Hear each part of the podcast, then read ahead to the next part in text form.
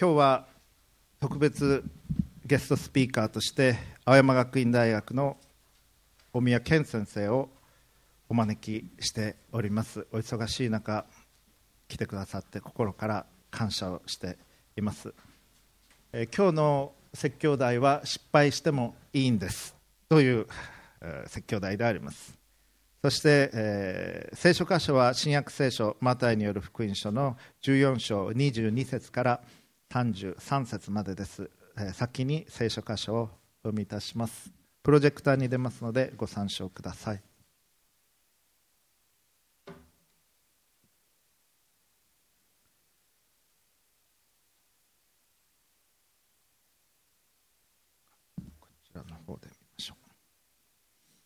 それからすぐイエスは弟子たちを強いて船に乗り込ませて自分より先に向こう岸へ行かせその間に群衆を返してしまわれた。群衆を返した後で祈るために一人で山に登られた。夕方になったがまだそこに一人でおられた。しかし船は陸からもう何キロメートルも離れていたが風が向かい風なので波に悩まされていた。すると夜中の3時ごろイエスは湖の上を歩いて彼らのところに行かれた。弟子たちはイエスが湖の上を歩いておられるのを見てあれは幽霊だと言って怯えてしまい恐ろしさのあまり叫び声を上げた。しかしイエスはすぐに彼らに話しかけしっかりしなさい私だ恐れることはないと言われた。するとペテロが答えて言った。主よもしあなたでしたら私に水の上を歩いてここまで来いとお命じになってください。イエスは来なさいと言われた。そこでペテロは船から出て水の上を歩いてイエスの方に行った。ところが風を見て怖くなり沈みかけたので叫び出し主を助けてくださいと言った。そこでイエスはすぐに手を伸ばして彼を掴んで言われた。信仰の薄い人だななぜ疑うのか。そして2人が船に乗り移ると風が止んだ。そこで船の中にいた者たちはイエスを拝んで確かにあなたは神の子ですと言った。以上です。それでは、えー、説教題失敗してもいいんです。It's okay to fail という題で大宮先生にメッセージをしていただきます。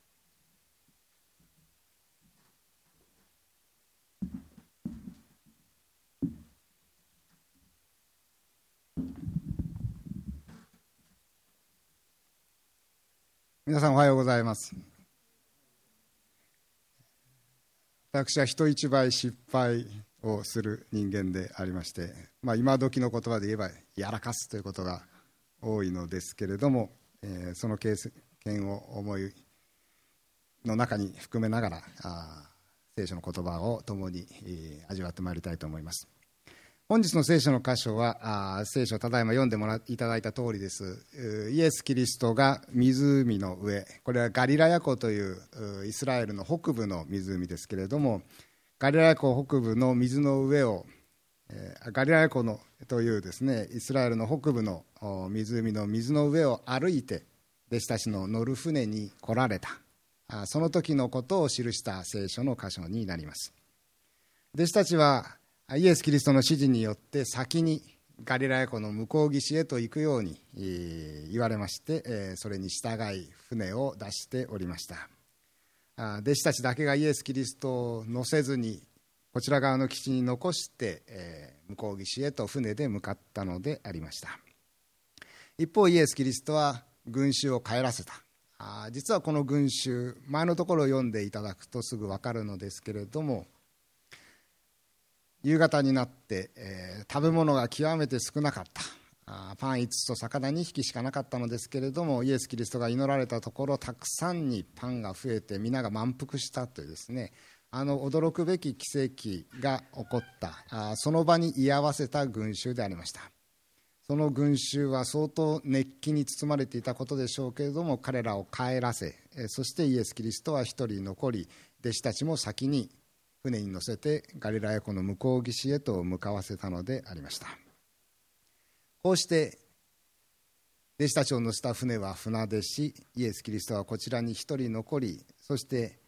しばらく祈っておられました。山に登って祈っておられたと聖書に記されています。イエス・キリストがこちら側で祈っている間に船は進んでいきました。聖書によると何キロメートルかは進んだということであります。ガリラヤ湖という湖あまりイメージがないかもしれませんけれども南北北南が21キロ東西横が12キロというサイズの湖でありました。21キロの12キロという割と大きなあ湖であります。どの方向に向かどこからどこに向かおうとも何キロか進んだということではまだまだ先が長い。そう簡単にはつかないというそういう状況でありました。ところが弟子たちが乗った船は逆風のために風が反対から吹いてきたわけですね。で波に悩まされまして立ち往生をしてしまいました。目的地に着くこともできない。かといって戻ることもできない。いわばニッチもサッチもいかない。そんな状況に置かれていたのでありました。船に乗り合わせていた弟子たちの中にはペテロをはじめといたしましてこのもともとガリラヤ湖で魚を取っていた漁師をしていた人たちも何人もいたのでありました、まあ、自分たちが慣れ親しんだ湖そこで魚を取っていたいろんな地形のことですとか天気のことですとかいろんなことを知っていた知り尽くしていたと言ってもいい湖、まあ、ホームグラウンドである湖と言ってもよいのでしょうけれどもそれでも彼らはやはり逆風には勝てないということでありまして立ち往生をしておりました。どんな彼らの経験も技術も強い風の前には無力でありましたまた風のために生じた波が向こうから来ますのでそれでなかなか進めないという状況にあったのでありましたこのようにして弟子たちを乗せた船は湖のどこであったでしょうか。少し、えー、湖の真ん中に出て行こうとしているどこかで立ち往生をして漂っていたのでありました。そして、えー、実はこの夜を過ごしていく。聖書によると次の場面は夜の3時明け方というんでしょうか。3時。詳しく言いますと中が新化薬ついておりましてそこには3時から6時の時間帯を指していると言ってますから、まあ、3時であったかもしれません。6時であったかもしれません。しかしまあ夜が明ける前のしばらくの間。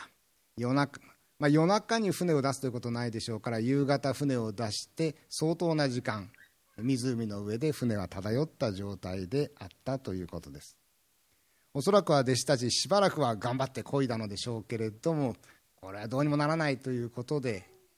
まあ、諦めてそしていつの間にか夜ですから眠っていたのではないかと私は思います。そして先ほど申しました通り夜中の3時というか朝の3時どっちですかね。夜中と言ってもよい朝と言ってもよい3時頃になったということでありました。するとその時にイエス・キリストが湖の上を歩いて弟子たちのところへと近づいてきたのであります。ついにこの船に救いがもたらせもたらされようとしています。何時間も何時間も立ち往生していた。いつ着くのかわからない、まあ、電車でもですね、えー、いろんなトラブルがありましてこの間も、えー、お客様トラブルっていうんですか。何か分かりませんけどお客様トラブルで電車が止まっていますということで何時に着くか分からないという状況になったのですけれども何時間も何時間もいつ着くのか分からないという状況に置かれるということはなかなか辛い立場であったと思われ環境であったと思われますけれどもついにイエス・キリストが来て救いの手がこの船弟子たちの乗っている船に差し伸べられようとしているのであります。ところが弟子たちはせっかくイエス・キリストが来てくださった。自分たちが困っている時にイエス・キリストが来てくださる。こんな嬉しいことありがたいことはないはずなのですけれどもここで行き違いが起こったのでありました。せっかくイエス・キリストが来たのにイエス・キリストだと弟子たちは分からずなんと近づいてきたのは幽霊だと勘違いしたのでありました。せっかくイエス・キリストが助けに来ているのにあ幽霊だと彼らは取り違え怯え恐怖のあまり叫び声を上げてしまいました。叫び声については聖書は記していないのですけれどもうわーっと言ったのかもしれません。ギャーッと言ったのかもしれません。デダーッと言ったのかもしれませんけれどもいずれにしましてもイエス・キリストだとは分からずに驚いても叫ぶとですね、えー、そういった姿となってしまったのでありました。まあ確かに夜中の3時頃にあるいは夜明け前に誰かが近づいてきたいきなり近づいてきた。しかも船の中の湖の上ということでありますからあまさかイエス・キリストだというふうに気がつかなかった考えなかったということであったでありましょう、えー、そのためにまあ弟子たちにも同情すべき余地があると思いますけれどもせっかくイエス・キリストがやってきたのにそれがイエス・キリストだとは分からなかった。間違えてしまったわけであります。でその時にイエス・キリストはすぐ弟子たちに声をかけてくださいました。しっかりしなさい。私だ。恐れることはない。そのように声をかけてくださったのであります。私だという言葉ちょっと強めの言葉が書かれています。他でもないこの私だという意味の言葉がここに使われています。私なのだということが他でもない私なのだということが強調されているのであります。イエス・キリストはこの私が来たからにはもう大丈夫だ。恐れることはない。安心しなさい。そうおっしゃってくださっているのであります。この出来事をこの時以来2000年間にわたりまして教会は語り伝えてきました。教会の経験と重ね合わせながらまた個人の経験と重ね合わせながらこの出来事を語り継いできたのであります。教会自身をまた自分自身の人生を弟子たちの乗った船に重ね合わせこの出来事を語り続け聞き続けてまいりました。時に私たちイエス・キリストの強い導きによって船出をしたのは良いのですけれども逆風が吹いて波に悩まされ立ち往生してしまうということがあるのではないでしょうか。それまでの積み重ねてきた経験や知識がちっとも役に立たない。それでは乗り越えられない。そんな波に悩まされましてニッチもサッチもいかないという羽目に陥るということも起こるのではないでしょうか。弟子たちの船が一晩中立ち往生いたしましたように闇の中を漂いちっとも抜け出すことができないそんな状況に陥ることもあるのではないでしょうか。肝心の時にイエス・キリストの姿がどこにあるのかわからない。そういう中でもがくということも起こるのではないでしょうか。しかしそういう中でも夜明けは必ず来るのです。そしてその時にイエス・キリストは水の上を歩くように必ずしもいつも水の上を歩くわけではありませんけれども思わぬところから私たちの予想を超えて思わぬ方法で私たちに近づいてきてくださるのであります。そしてイエス・キリストは生ける神の子救い主としてこうおっしゃいます。しっかりしなさい。私だ。恐れることはない。このイエス・キリストの声に励まされ支えられてイエス・キリストを信じる人々は歩んでまいりました。さてガリラヤ湖での出来事に戻ります。湖の上を歩いて近づいてくる得体の知れないと思われた存在。うわ出た幽霊だと思ったその存在がイエス・キリストであった。ほっと一息弟子たちはついたでありましょう。急に安心したでありましょう。すると早速船からペテロ一番弟子のペテロがイエス・キリストに声をかけました。主よ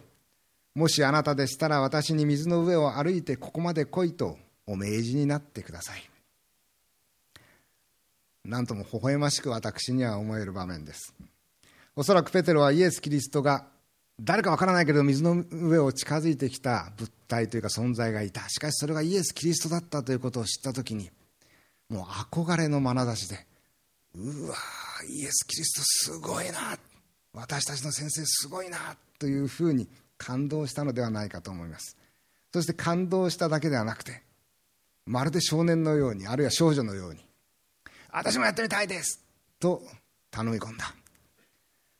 幼稚園や小学校まあ残念ながら中学高校大学となりますとなかなかそういう時がないかもしれませんけれども小さい子供は特に好奇心旺盛でそして何か自分が興味を持ったやりたいということがあると誰かやりますか？はいはいやらせてくださいやらせてくださいっていうふうに立候補する人がたくさん出るということが起こりますけれどもまさにそのようにペテロはイエス・キリストが水の上を歩いてこられた。その姿に驚いたとともにしかし感動して私にもやらせてください。私もそちらに行きたいんです。水の上を歩かせてくださいと申し出たの頼み込んだのでありました。ペテロがそのように願いますとイエス・キリストが来なさいとおっしゃってくださいました。どんな表情であったかもしれか分かりませんけれどもあるいはにこやかに微笑みながらペテロなかなかいいねと思いながら来なさいとおっしゃってくださったかもしれません。そこでイエス・キリストの言葉に励まされましてペテロは早速船を降りイエス・キリストに向かって水の上を歩き始めました。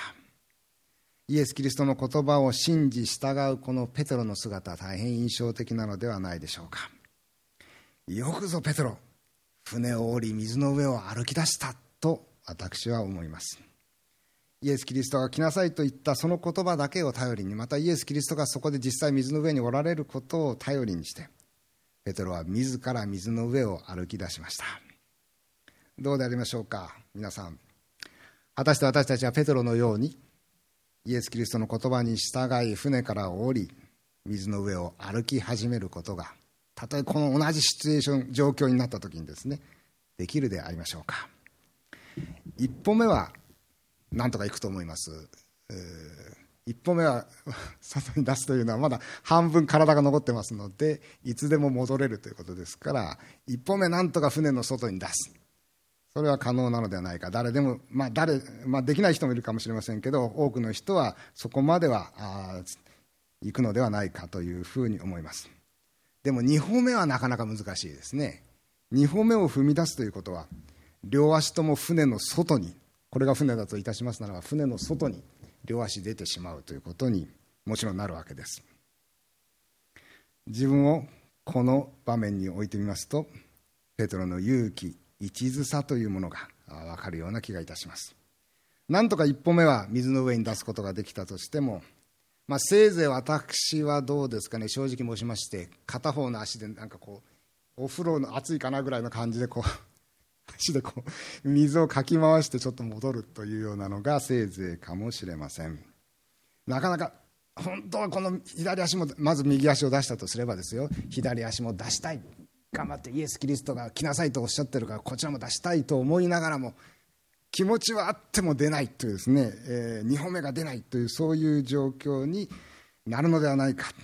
えー、そんな感じがいたします。どうしても心理的には船の方がまだ安全だ。何もそんな危険を冒す必要はない。今の状況で十分じゃないか。船の中でイエス・キリストを待てばいいじゃないか、何も自分が同じことをやろうとしなくていいんじゃないか。今そんなに困っていないのだから現状はあまり変えたくはないのだ。そんな気持ちで2歩目が出ないということが起こるのではないかと思います。それほどに自分が困っているわけでもない。現状を変えたいわけでもない。無理に2歩目も出して踏み外してしまったら失敗してしまったらどうしようか。元も子もないではないか。そんなふうに考えますとイエス・キリストが来なさいとおっしゃってくださっていてもなかなか2歩目が出ない。えー、そんなことがあるのではないかと思います。ところがそういう時というのはちょっと自分を正当化したいということもありましてもしも他に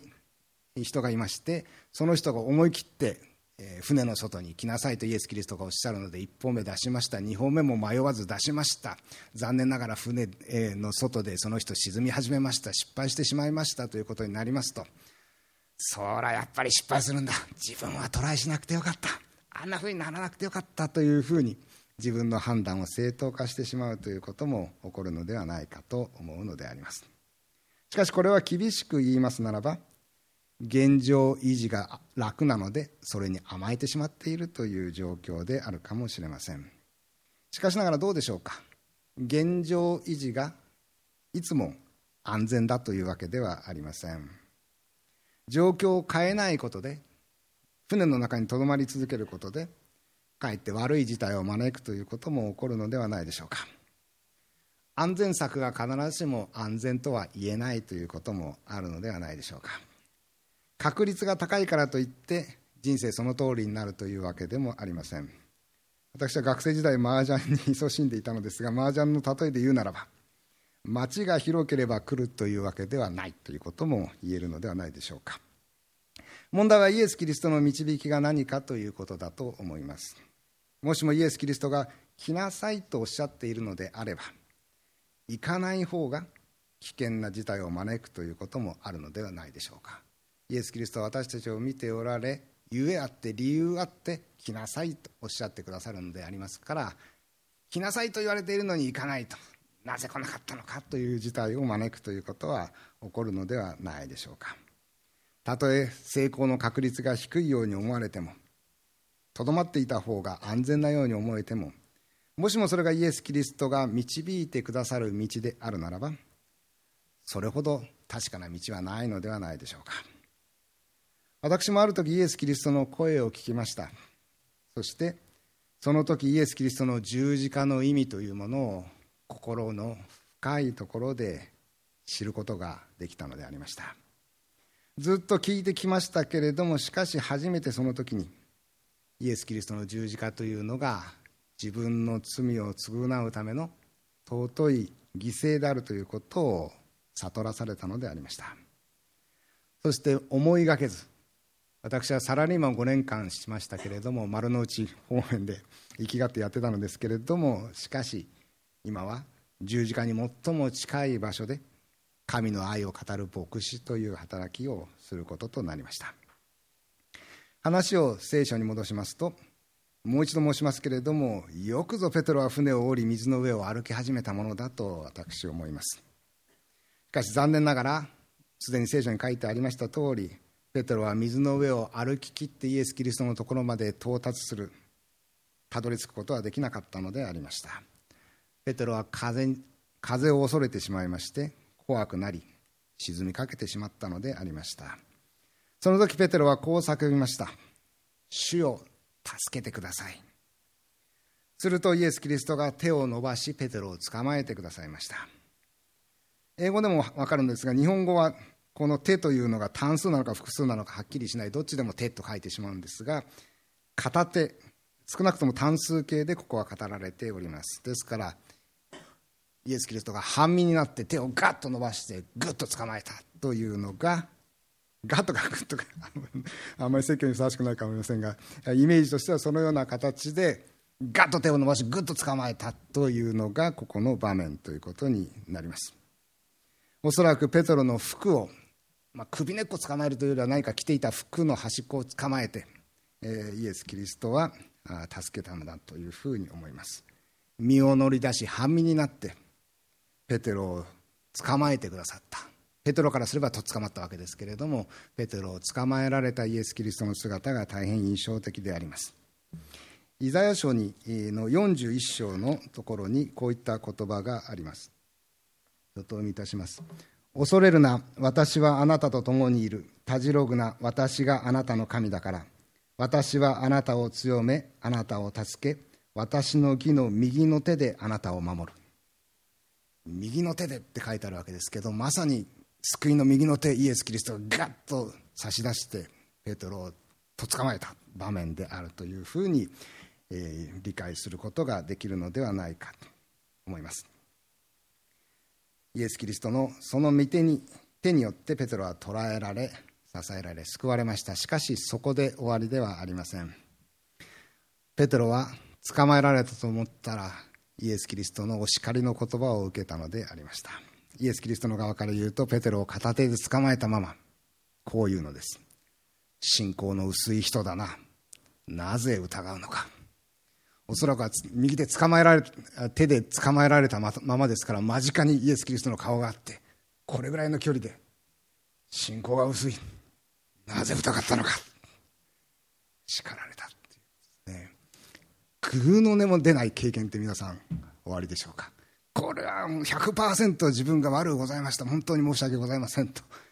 言い訳の命も出ないという状況っていうのですね。皆さん経験されたことあるかどうか分かりませんけどまさにペテロのこの場面というのはグーの音も出ない。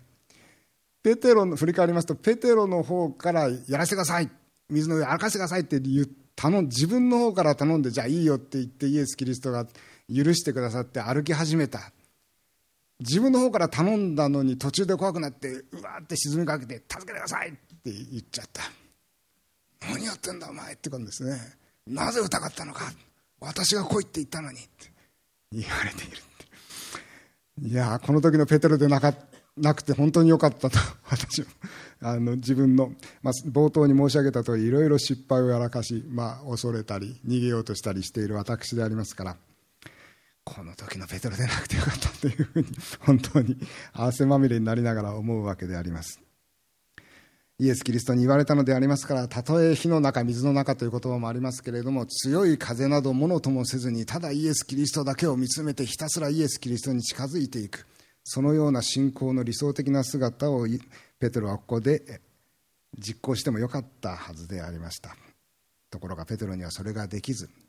あ強い風だどうしようこのまま歩けるだろうか歩き続けられるだろうかと思った途端に怖くなりまして沈みかけた。そして泣きを入れた。助けてくださいイエス様。と泣きを入れたということでありました。先ほど申し上げた通りそこでイエス・キリストが捕まえてくださりイエス・キリストの言葉なぜ疑ったのか？という言葉をペテロは聞くことになったのでありました。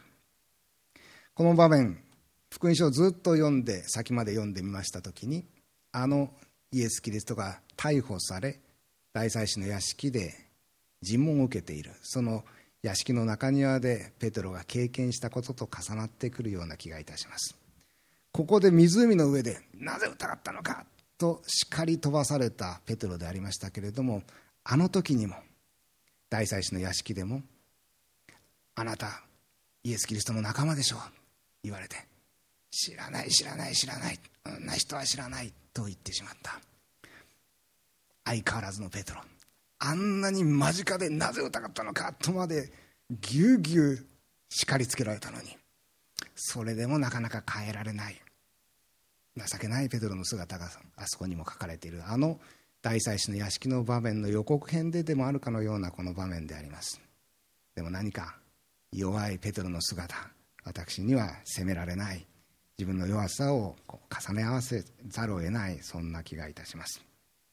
福音書に戻りましてこの場面、えー、ざっと見てきた通りなのですけれども不思議に思いますのはなぜペテロは沈みかけたのか。もちろん怖がって沈みかけたのですけれどもしかしペテロガリラヤ湖で漁師をしておりました、えー、嵐にあったこともあるでしょう。船がひっくり返ったこともあるでありましょう。水の中に叩きつけられることもあったでありましょう。その時に自分を守るために少しは泳いだりした経験もあったのではないかと思うのです。漁師だから泳げなきゃいけませんかと言われれば別に泳げない漁師がいても悪いことはないのですけれども多少なりとも泳がざるを得ない経験場面というのはすでに経験していたのではないかと思います。ですから確かに水の上を歩き続けるというのはなかなか難しいことでありましょう。ひょひょひょんなことから怖くなるということもあるでしょう。しかし怖くなったら今度は泳ぐという手があるはずなのです。ところが泳ぐことも忘れて沈みかけて助けてくださいというふうに叫んだ大変印象的な場面だと思いますイエス・キリストとペテロの距離どれぐらいあったのか分かりませんけれどもしかしそちらに行かせてくださいと言って「お来い!」というふうにイエス・キリストがおっしゃるぐらいの距離ですからそんなに遠くで「おイエス様そこまで行かせてください分かったぞみたいなそんな距離ではなくてもうちょっと近い距離、えーまあ、せいぜい23メートルか5メートルぐらいの距離感であったのではないかと思います。ですからあそれぐらいの距離ね、どこまでペトロが進んでいたかは分かりませんけれども船に戻るのに23メートルせいぜい5メートルもがくように泳げば帰り着くことができたのではないかと思います。しかしそのような冷静さは全くなくて水の上を歩くという奇跡的なことを何歩かは少なくとも行ったペトロ。それはとても素晴らしいこと。勇気のある行動であったと思いますけれどもそれができなくなった途端に普段はできていたことまでできなくなってしまった。非常に人間の心理というものをよく表している場面なのではないでしょうか。今までうまくいっていた普通以上にうまくいっていた。しかしそれが急にできなくなった。うまくいかなくなった。その途端に前にはできていたことまでできなくなってしまう。どうしたんだ？自分は。こんなはずじゃなかった。と思った途端に今までできたことまでできなくなってしまう。そんな経験もあるのではないかと思います。その結果ペテロは溺れかけ叫び、えー、先ほども来申し上げている通りイエス・キリストに首根っこを押さえつけられなぜ疑ったのかと叱り飛ばされるという羽目に陥ったのでありました。それでは私たちはどうでありましょう？礼拝に来ておられるということは何らかの形でイエス・キリストの声を呼びかけを聞いた。それに応えた結果ということができるでありましょう。洗礼を受けておられるとすればそれもまたイエス・キリストの呼びかけに応えて、イエスを信じて生きる誓いを立て洗礼を受けてキリスト教信者となったということでありましょう。人生のどこかで来なさいというイエス・キリストの声に従い今まで乗っていた船を降りて水の湖の上を歩き出す。そのような経験を皆さんはそれぞれなさっておられるのではないでしょうか。まるでペトロが船を降り水の上を歩き始めたように私たちもまたイエス・キリストの声を聞きイエス・キリストに従う道を歩き始めるのであります。しかしながら私たちの人生にも思いがけない方から強い風が吹く。こっちからこんな風吹きますか？という そういう状況に陥るということも起こります。暴風嵐に巻き込まれることもあり足元を揺さぶられる経験もあります。今まで確かだったと思っていた足元が揺らいでしまうという経験もあります。そのような中で驚き恐れ追い込まれ